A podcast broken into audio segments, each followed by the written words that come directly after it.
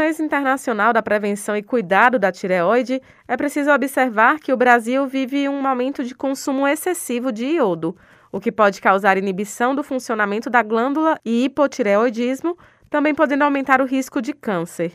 O médico diretor da Sociedade Latino-Americana de Tireoide, professor da UFBA, Elton Estrela, destaca que a campanha Menos é Mais, realizada este mês, é para alertar as pessoas sobre a importância do cuidado com a glândula da tireoide. E a gente tem uma campanha muito importante esse ano, que é a campanha Menos é Mais, né, onde a gente pretende levar tanto para médicos, colegas e para a população leiga, para os pacientes, informações sobre tireoide. Nessa campanha, a gente pede para ter muito cuidado com essa glândulazinha, que ela é pequenininha, está aqui no pescoço, mas ela manda, governa muita coisa no nosso corpo batimento cardíaco, funcionamento do intestino, estado psicológico da gente, tudo, tudo mesmo, função muscular, capacidade de você fazer exercício, sono, desenvolvimento nas crianças. Então a gente tem que ter muito cuidado na hora de diagnosticar, de tratar de decidir tirar a cirurgia, né, tirar a glândula por uma cirurgia. Isso precisa ser muito pensado por médicos especialistas que sabem tratar a glândula. O médico lembra que os nódulos na tireoide são comuns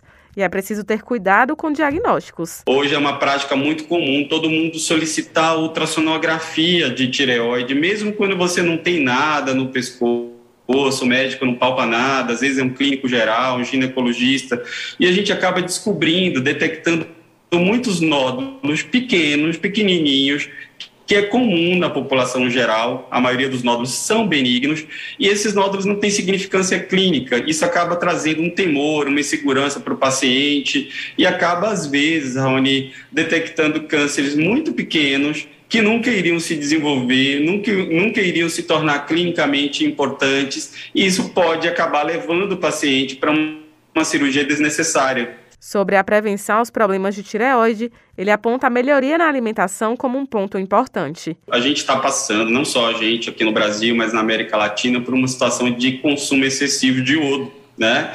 E esse iodo ele vem principalmente no sal de cozinha. Então, na verdade, a gente está consumindo mais sal também né? Por isso que a população tem mais hipertensão e a gente está consumindo mais produto industrializado.